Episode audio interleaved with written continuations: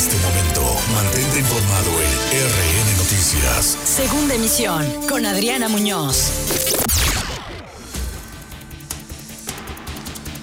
7 de la tarde con un minuto, es viernes 19 de febrero, los saluda Adriana Muñoz y esta es la segunda emisión de RN Noticias. Este sábado arribará a Veracruz la secretaria de Energía Rocío Nale García inaugurará obras en el recinto portuario de Veracruz. Insiste el presidente Andrés Manuel López Obrador en ahorrar energía eléctrica en las próximas horas. La Comisión de Energía en la Cámara de Diputados aprueba reforma energética de Andrés Manuel López Obrador. Frente frío dejará más heladas y aún más bajas temperaturas este fin de semana. Abríguese. Maestros entrarán al proceso de vacunación una vez que se actualicen los datos de la plataforma virtual de vacunación magisterial habilitada por la Secretaría de Educación Pública, confirma el gobernador de Veracruz, Cuitlagua García. El sector salud explica que la vacunación de los profesores veracruzanos no es inmediata, pero se está avanzando en toda la logística y prevención de las acciones.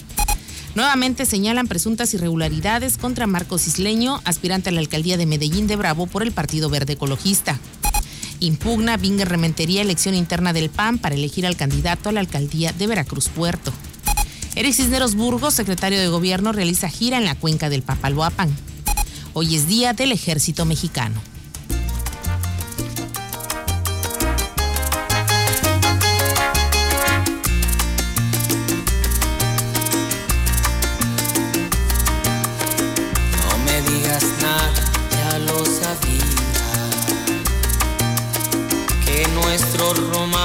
Acabaría. No me digas nada, no quiero más palabras, porque aun siendo tuyas me lastiman. 7 de la tarde con 3 minutos. Bienvenidos de nueva cuenta a esta segunda emisión informativa. Estaremos hasta la media, como todas las tardes, para darle a conocer los hechos generados en la última jornada, las últimas 24 horas y, por supuesto, mucha información que darle a conocer. En primera, por esta ola invernal que se prolonga en Texas y, por supuesto, que nos afecta a todos los mexicanos por el tema energético que ha venido asolando a Estados Unidos y México en las últimas horas, particularmente en esta semana qué es lo que dice el presidente Andrés Manuel López Obrador al respecto, en qué insiste el mandatario mexicano. Él señala que se va a continuar garantizando el suministro de energía eléctrica y se está consiguiendo más gas licuado. El gobierno de México está echando a andar todas las plantas de la Comisión Federal de Electricidad para garantizar el suministro y espera, dice el mandatario, que pronto se regularice esta situación. Continuar eh, garantizando el suministro de energía eléctrica. Yo creo que los empresarios saben que es una situación que se origina por las tormentas de nieve, por el clima en Texas. Ellos están informados de lo que está sucediendo y en el caso de México hemos avanzado en resolver el problema. ¿Qué estamos haciendo? Bueno, pues se está consiguiendo gas licuado. Eh, estamos echando a andar todas las plantas de la Comisión Federal de Electricidad para garantizar el suministro. Yo espero que pronto ya se regularice la situación. Es el mensaje del mandatario mexicano, un mensaje esperanzador y también informó que el sistema de Cistrangas que opera Senagas ha mantenido la presión para que los usuarios industriales Pemex, CFE, entre otras dependencias, mantengan la operación. Hoy, mediante la coordinación de Comisión Federal de Electricidad y Petróleos Mexicanos, se continúa con el suministro y la administración del gas natural. Continúa con el suministro y administración de gas Indicó también que es importante fortalecer al sector energético, que no falte el hidrocarburo, que no falte ninguna gasolina o gas natural, que no falte el diésel, porque es importante el transitar hacia una consolidación de la Comisión Federal de Electricidad y, por supuesto, la consolidación de petróleos mexicanos. Pemex, que no se continúe con la política destructiva porque lo que querían en aras de el lucro y del beneficio personal querían destruir a Pemex y a la Comisión Federal de Electricidad. Entonces, es lo que querían, destruir a Pemex y todo el patrimonio nacional. Por su parte, la Secretaría de Energía ha dado a conocer, al igual que la Comisión Federal de Electricidad, que está circulando información falsa sobre supuestos cortes al suministro eléctrico, así que combinan a informarse únicamente a través de cuentas oficiales. Por ejemplo, la Comisión Federal de Electricidad ha dado a conocer un volante que es una noticia falsa y reza lo siguiente. El Centro Nacional de Control de Energía, el CENACE, incluso está mal escrito, informó que esta tarde dos estados sufrirán cortes de luz a partir de las 6 de la tarde y hasta las 11 de la noche por la indisponibilidad de generación suficiente para cubrir todas las regiones del norte y noreste del país. Supuestamente este boletín o comunicado falso decía o dice y que ya circula en redes, eh, los estados que resultarían afectados son Aguascalientes, Colima, Estado de México, Guanajuato, Guerrero, Jalisco, Michoacán, Nayarit, Puebla, Querétaro, San Luis Potosí y Zacatecas. Empieza a tomar precauciones desde ahora mismo. Esto, si usted lo ve en redes sociales, es completamente falso. No hay un anuncio formal o institucional de la Comisión Federal de Electricidad respecto a más cortes. En el caso de la entidad veracruzana, solamente la ciudad capital de Jalapa, que hasta hoy duraron los trabajos de mantenimiento y concluyeron en punto de las 3 de la tarde. Así que si usted tiene algo que reportar, hágalo al 071 o al Twitter CFE Contigo para que puedan tener conocimiento de todas estas situaciones en caso de que le esté afectando alguna. Y continúa la campaña Apoya un poco, apaga un foco. Esto es porque México atraviesa por un momento difícil ante la falta de gas natural que importa de Texas y todos podemos apoyar, combina la Comisión Federal de Electricidad y el Gobierno de México. ¿Cómo se puede apoyar en esta campaña? Apagando focos de habitaciones donde no estemos, sustituyendo los focos incandescentes por ahorradores, desconectando aparatos eléctricos que utilicen control remoto, fuente de poder o que tengan pantalla digital porque siguen consumiendo energía aunque estén apagados. El sistema eléctrico nacional se encuentra en condiciones normales de operación y cubriendo ya al 100% de la demanda eléctrica de todos los usuarios al contar con la continuidad de generación de centrales eléctricas de la Comisión Federal de, Federal de Electricidad durante el periodo de la demanda pico, que es de 6 de la tarde a 11 de la noche. Así que ya lo sabe, no crean más cortes, no hay eh, nada oficial al respecto, es una noticia falsa y por lo pronto puede usted colaborar para que se refuerce y se genere más... Ah, eh, abasto de energía. Hay que reforzar el Sistema Nacional de Energía, dice Andrés Manuel López Obrador, y esta es una de las formas, apoyando la campaña de ahorro de energía, apoya un poco, apaga un poco. 7 con 9, vamos un corte y regresamos.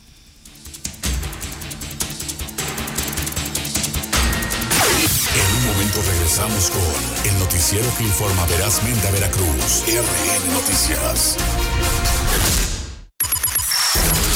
Estás escuchando RN Noticias.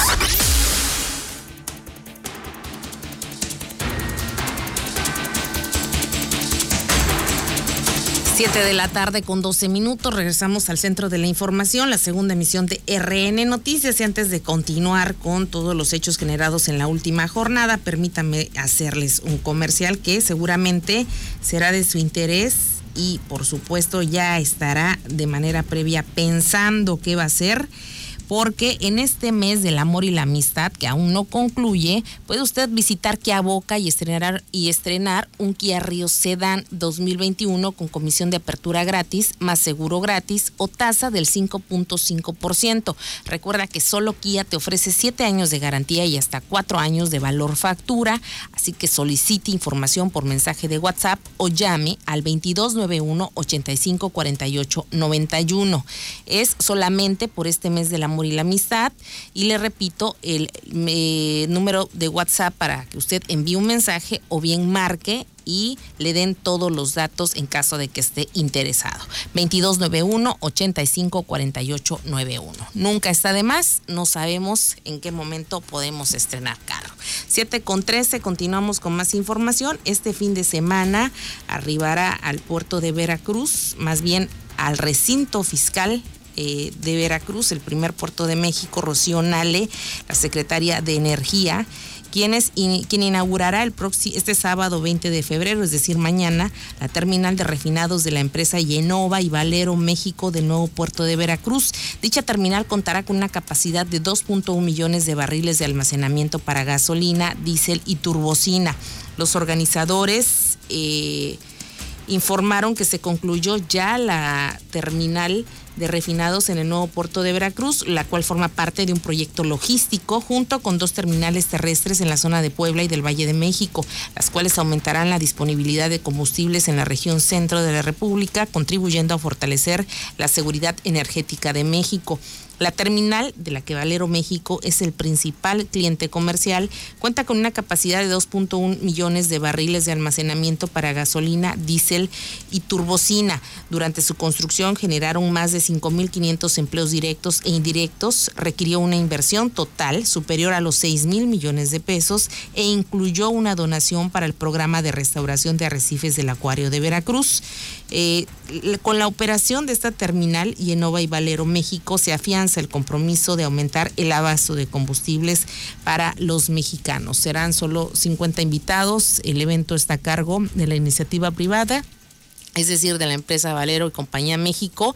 Así que será un evento bastante cerrado que tendrá como invitada especial a la secretaria de Energía Federal, Norma Rocío Nale García, veracruzana del sur del estado. 7 con 15 en más información, evidentemente de corte sanitario, porque por la pandemia no podemos soslayar este tipo de hechos. Este día el subsecretario de Prevención y Promoción a la Salud, Hugo López Gatel, hizo un respetuoso llamado a la población para que espere su turno en la vacunación a todas las personas le va a tocar vacunarse, afirmó el vocero de la emergencia sanitaria por coronavirus. Dijo que es importante tener conciencia social. Ayer dijimos y lo ratificamos enfáticamente, no se tomarán más fotos de la credencial ni de las personas. Ya explicamos ayer las razones. También dijimos con toda precisión que es indispensable tener la identificación de la persona. Y el campo la variable que se utiliza para identificar a la persona es la CURP, cédula única al registro poblacional. Uno de los documentos que la contiene y es de fácil acceso es la credencial del lector. Entonces sí seguiremos utilizando la credencial del lector, que es la identificación oficial de mayor uso, de mayor eh, disponibilidad. Las personas que tienen pasaporte son una pequeña minoría en este país, pero la credencial del lector está en manos de una gran cantidad de población. Entonces se seguirá utilizando, se seguirá pidiendo esto que la gente lo tenga claro, la credencial del lector para verificar la identidad de la persona y en la mayoría de los casos el domicilio. Por supuesto, puede haber situaciones en donde las personas cambien de domicilio, no está actualizada la credencial del lector y se requiera otra identificación. Pero no se le tomarán fotografías. Ahora, otras identificaciones que también son oficiales, como los pasaportes, pueden ser consideradas, pero no resuelven de todo el problema. Y no porque el Instituto Nacional Electoral ha plasmado en el plástico de la credencial del elector datos que no tienen otro tipo de identificaciones oficiales. Esto es se evitará ya tomar fotografías al INE para evitar también, eh, valga la redundancia, que existan algún tipo de escándalos o problemas o acusaciones en redes sociales. consta ya sobre estos señalamientos en contra de servidores de la nación, de algunos precandidatos a algún cargo de elección popular o en su caso candidatos ya electos del partido Morena que presuntamente estarían violentando la ley y utilizando el esquema del Plan Nacional de Vacunación de manera electoral. En redes sociales circulan videos donde presuntamente se está pidiendo el voto a cambio de la vacuna, particularmente a los adultos mayores, que es la fase donde ahorita se está, la segunda fase a nivel nacional, de personas de 60 y más años. Así que se tomó esta decisión, lo acaban de escuchar por parte de Hugo López Gatel. Así que si alguien pretende fotografiar su INE mientras usted está recibiendo la vacuna no lo permita. 7 con 18, ¿qué dice el secretario de Salud Roberto Ramos Salud respecto a la situación que estamos viviendo hasta el día de hoy en esta pandemia? Él se refirió al Centro Regulador de Urgencias Médicas. Familia veracruzana, quizá muchos de ustedes no estaban enterados de que los servicios de salud de Veracruz cuentan precisamente con este Centro Regulador de Urgencias Médicas, también conocido como CRUM, y que es personal de salud capacitado para la atención de primera línea. Ellos son mediante quienes la Secretaría de Salud brinda los primeros auxilios a pacientes, tanto COVID-19 como en situaciones de emergencias. Por eso también es muy importante que escuchen y comprendan los mensajes preventivos. Eh, continuamos entonces, deben saber que tanto el secretario de Salud, el doctor Jorge Alcocer Varela, y el subsecretario, el doctor Hugo López Gatel, llevan un seguimiento puntual del proceso del Plan Nacional de Vacunación en la aplicación de la vacuna contra COVID-19 para el personal de salud y de adultos mayores que corresponden a la primera y a la segunda fase respectivamente. Ahí está lo que dijo Hugo López Gatel. ¿Qué más, es el secretario de Salud, Roberto Ramos Alor, perdón?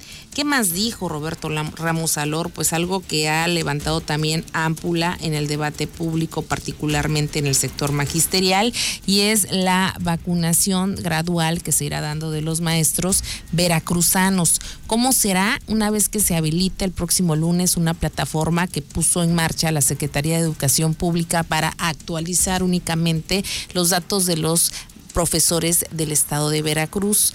Eh, se generó incertidumbre por parte de los docentes y los administrativos de la Secretaría de Educación de Veracruz en todos sus ámbitos, tanto administrativo como maestros de aula, porque no sabían para qué era esta plataforma. Ahora tanto el secretario de Educación, Senyacen Escobar García, como el propio gobernador Cuitlagua García Jiménez han aclarado que esto no tiene otro fin más que tenerlos al alcance y localizables una vez que la entidad eh, reciba ahora sí luz verde para que la docencia veracruzana sea vacunada. El secretario de Salud, Roberto Ramos Alor, también habló al respecto.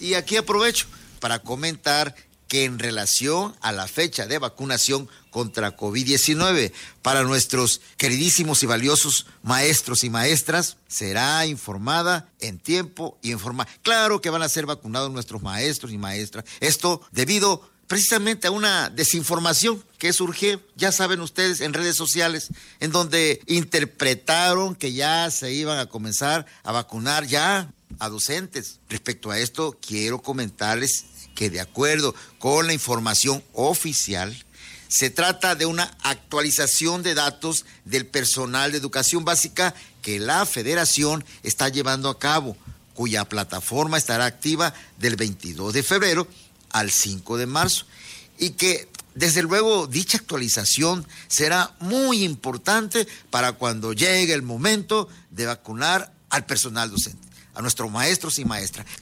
Así que ya lo saben, maestros veracruzanos de educación básica, porque con ese nivel se comenzará la vacunación en cuanto ya se autorice, todavía no, no coman ansias, pero a partir del lunes 22 de febrero hasta el 5 de marzo es cuando iniciará la habilitación o estar activa más bien esta plataforma que ya seguramente habrán recibido vía WhatsApp o correo electrónico, tanto por sus centros de trabajo como por sus eh, representantes sindicales en caso de que estén adheridos a un sindicato. No es para nada más el uso de la información, es información que ya tiene la Secretaría, únicamente tendrán que actualizarlo porque es un link generado específicamente por la Secretaría de Educación Pública y que están llenando los maestros de todo el país particularmente en aquellas entidades donde hay más población docente. Recordemos que Veracruz es el estado que tiene más número de escuelas y por supuesto una gran plantilla docente. Siete de la tarde con 22 minutos, tal como se generó una plataforma del registro para adultos mayores, así también la Secretaría de Educación de Veracruz, de acuerdo a alineamientos de la SEP, inició esta actualización de la base de datos. El gobernador aplaudió esta decisión de la Secretaría de Educación Pública porque será mucho más fácil la localización de los docentes cuando llegue la etapa de vacunación. Escuchemos a Cutlagua García Jiménez. Que ahorita, así como se hizo con adultos mayores, de que previamente se abrió una forma de diagnosticar dónde están, quiénes son, también desde ahorita ya se está abriendo una opción para diagnosticar dónde están y quiénes son los maestros que una vez que lleguemos al semáforo verde, se pudieran eh, aplicar eh, la vacuna. Los que estén en esa disposición, recordemos pues que no es a fuerzas, sino aquellos que quieran hacerlo, este, ir a clases ya en semáforo verde, pues podrán recibir la vacuna. Eso será pues cuando tengamos el semáforo verde, pero ya desde ahorita se inició la inscripción, se anunció a través de la SEP y la Secretaría de Educación de Veracruz que pudieran ya irse inscribiendo los maestros que deseen formar parte de este plan, que es, es una tercera fase, pero tiene una condición. El Estado que la vaya a aplicar tiene que estar en verde, en semáforo epidemiológico verde. Y nosotros pensamos que si todos nos seguimos aplicando, toda la sociedad consciente sigue tomando las medidas de sana distancia, eh, lavarse frecuentemente las manos, no ir a aglomeraciones, evitar eh, las aglomeraciones en los centros comerciales, cuidar todas las medidas sanitarias, entonces podríamos estar eh, llegando en verde allá por junio. En junio, es decir, prácticamente, si los pronósticos no fallan, en junio se estaría tal vez cerrando el ciclo escolar como ocurrió el año pasado de manera virtual, es decir, dos años consecutivos. En junio estaría eh, decretando semáforo verde el gobierno federal para Veracruz, pero sí y solo sí nosotros aportamos como sociedad. Así que maestros no coman ansias, estarán dentro de una fase tercera de vacunación de acuerdo al Plan Nacional de Vacunación y donde Veracruz esté considerado únicamente si llega al semáforo verde. 7 con 25. En más información se confirma el hallazgo de fosas en Alvarado, en la comunidad Puquita. Las pisadas de botas se mantienen frescas en el fango de Punta Puquita, un pequeño islote ubicado en el extremo sur de la laguna de Alvarado, en donde se confirmó el hallazgo de nuevas fosas clandestinas con restos humanos. Las siluetas de hombres uniformados se asoman entre las raíces del bosque de mangle, apenas iluminadas por el sol que se filtra en la copa de los árboles. El ruido se pierde con el viento de norte que sopla al mediodía. Elementos de la Guardia Nacional resguardan el lugar donde minutos antes se realizaron las primeras diligencias para marcar los puntos donde se tendrán que realizar las exhumaciones. Para el miércoles 17 de febrero, la búsqueda confirmó la presencia de cuerpos en entierros clandestinos ubicados en las inmediaciones de Arbolillo en donde fueron encontradas fosas en 2017, que hasta ahora no terminan de procesarse con el hallazgo de 2.000 fragmentos óseos. Banderines rojos se amarraron en los brotes del mangle negro que crecen en el lodo, llantas viejas distribuidas en el suelo, bolsas negras, un sartén y un frasco de cristal hacen notorio que en un momento el sitio era utilizado con regularidad. Para llegar a Puquita es preciso navegar contracorriente al menos 20 minutos desde la cabecera municipal de Alvarado. Para madres de víctimas de desaparición, es aberrante que un paraíso como la laguna de Alvarado fuera utilizado para sembrar cuerpos en los reductos que la naturaleza hizo recónditos para no ser dañados. Informó para RN Noticias Kaori Vázquez. Gracias a Kaori Vázquez, quien nos ha informado y por supuesto también es nuestra nueva adquisición, una compañera más que se está sumando al grupo de Más Latina, RN Noticias, primera y segunda emisión. Y bueno, le comento que el Sistema Estatal para el Desarrollo Integral de la Familia suscribió un convenio de participación con municipios del centro y sur a fin de que el Centro Regional de Rehabilitación e Inclusión Social Mixtequilla atienda anualmente a seis mil pacientes. Dicho acuerdo fue en una primera etapa con Ignacio de la Llave, Chacaltianguis, Lerdo de Tejada, Tlacotalpan y Tlaliscoyan. Posteriormente se sumarán Alvarado, Carlos Acarrillo, Acula, Amatitlán, Cosamaloapan, Tuxtilla, Ixmatlahuacan, Cotaxla, Tierra Blanca, Tres Valles y Otatitlán. De manera coordinada, los tres niveles de gobierno han formulado un ambicioso plan de trabajo enfocado en el acompañamiento y rehabilitación de personas con capacidades especiales y nulo acceso a tratamientos o que los han abandonado debido a limitantes económicas o de traslado. Así está la situación en materia del DIF. Y mire, el próximo 25 de febrero se va a transmitir e inicia formalmente más bien el carnaval de Veracruz virtual. La máxima fiesta de los veracruzanos, lo hemos reiterado, lo hemos repetido, será de manera virtual. El presidente del Comité de Carnaval porteño, Luis Antonio Pérez Fraga, ha detallado las actividades, quiénes serán los reyes, cómo se eligieron, qué tipo de situaciones novedosas vendrán y por supuesto el objetivo es que esta vez sea un carnaval aún más familiar que el que siempre se registra. No habrá nada presencial, las actividades que ustedes verán a partir del 25 de febrero en varias plataformas digitales, tanto las del Ayuntamiento de Veracruz a través del portal Veracruz Te Quiero y por supuesto de algunos medios de comunicación, más latina entre ellos, pues eh, usted podrá disfrutarlas eh, pero ya están grabadas previamente, están haciendo un esfuerzo gigantesco de parte del Ayuntamiento de Veracruz para que usted pueda también ver el carnaval en otro sentido, en su real sentido, religioso, histórico, cultural, porque es la fiesta más importante de los veracruzanos, porque es la máxima fiesta del estado de Veracruz y la más representativa, sobre todo ahora que estamos en pandemia y que por primera vez se presentará de esta forma para que no pase desapercibida una festividad tan importante. Esto es lo que nos comenta Luis Antonio Pérez Fraga.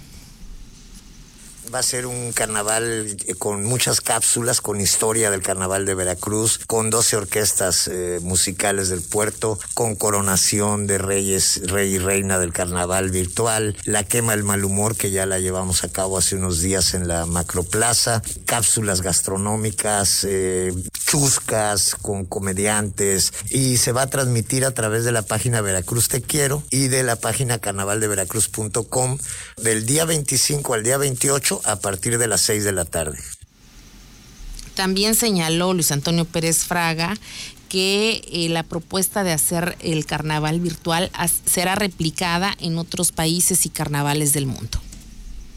Bueno, tuvimos una reunión virtual por primera vez también en la historia. 26 presidentes de carnavales de todo el mundo, los principales. Y ahí les comentamos de nuestra idea de este carnaval virtual que íbamos a llevar a cabo. Y les encantó, la, idea les encantó a todos. Y bueno, Barranquilla ahorita ya lo está, o Cali, Cali, Colombia, ya lo están promocionando su carnaval virtual. Y lo mismo me dijeron de Brasil, de, de Fano, de Italia, de Venecia que van a, pues ahora sí que hacer el mismo modelo de un carnaval virtual para no dejar pasar eh, esta fecha sin celebración para todos sus ciudadanos. ¿no? 7 con 30 y antes de irnos, la transformación de la cuenca del Papaloapan está en marcha y con acciones relevantes se va a convertir en, en espacios culturales todos estos municipios que integran esta franca de la entidad veracruzana. El objetivo es promover la identidad de Veracruz. Esto lo afirmó hoy en gira por la cuenca del Papaloapan el secretario de gobierno Eric Cisneros Burgos. Al hablar sobre las obras y acciones que realiza en esa región el gobierno del estado junto con los ayuntamientos, Eric Cisneros señaló que en lo que va de la pandemia del COVID-19 el gobernador Cuitlagua García Jiménez no ha dejado solos a los veracruzanos y muestra de ello es el respaldo y apoyo que se brinda a los municipios de toda la cuenca. Asimismo informó que en coordinación con el gobierno federal este año iniciarán la pavimentación de la autopista a Carlos Zacarrillo, así como de 8 kilómetros del tramo carretero Otatitlán-Tlacojalpan. Aunados a esos proyectos, Cisneros Burgos anunció la rehabilitación y embellecimiento de parques en Chacaltianguis y Tlacojalpan, la pavimentación de una calle en Tuxtilla y la construcción del Museo del Sotavento en el municipio de Otatitlán. 7 con 31, que tenga un excelente fin de semana. El lunes en punto de las 7 de la mañana a través de Más Latina 965, la primera emisión de RN Noticias con Saúl Esteves y una servidora. En tanto, pásela bien. No me digas nada, ya lo sabía. Que nuestro romance acabaría digas nada,